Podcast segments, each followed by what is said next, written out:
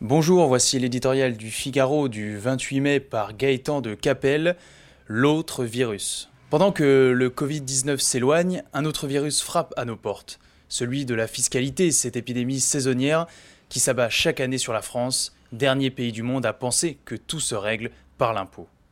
Nous ignorons encore combien de centaines de milliards coûtera la crise économique et dans quel état nous en sortirons, mais les belles âmes de gauche savent déjà comment combler ce gouffre. En rétablissant l'ISF, cela va de soi, et pendant que l'on y est en ponctionnant ceux d'en dessous, les Français aisés. L'offensive n'inquiéterait guère si elle restait l'affaire de quelques adeptes bien connus du tabassage fiscal.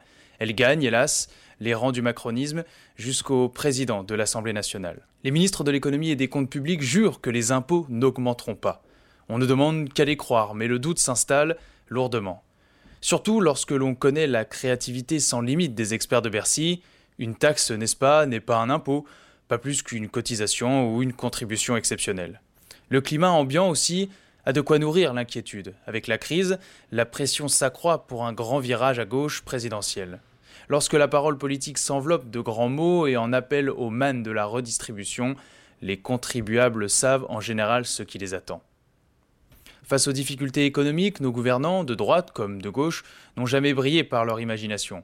Tous finissent la main dans la poche des Français. Chacun a encore en mémoire la dégelée fiscale consécutive à la crise financière de 2008-2012. On sait ce que cette addiction à l'impôt nous coûte. Championne toute catégorie des prélèvements obligatoires, la France traîne un fardeau qui plombe depuis des années sa compétitivité et sa croissance. Or, ce sont justement ces deux moteurs qui lui permettront de surmonter les épreuves à venir. Augmenter les prélèvements, sous quelque forme que ce soit, serait une faute impardonnable. Música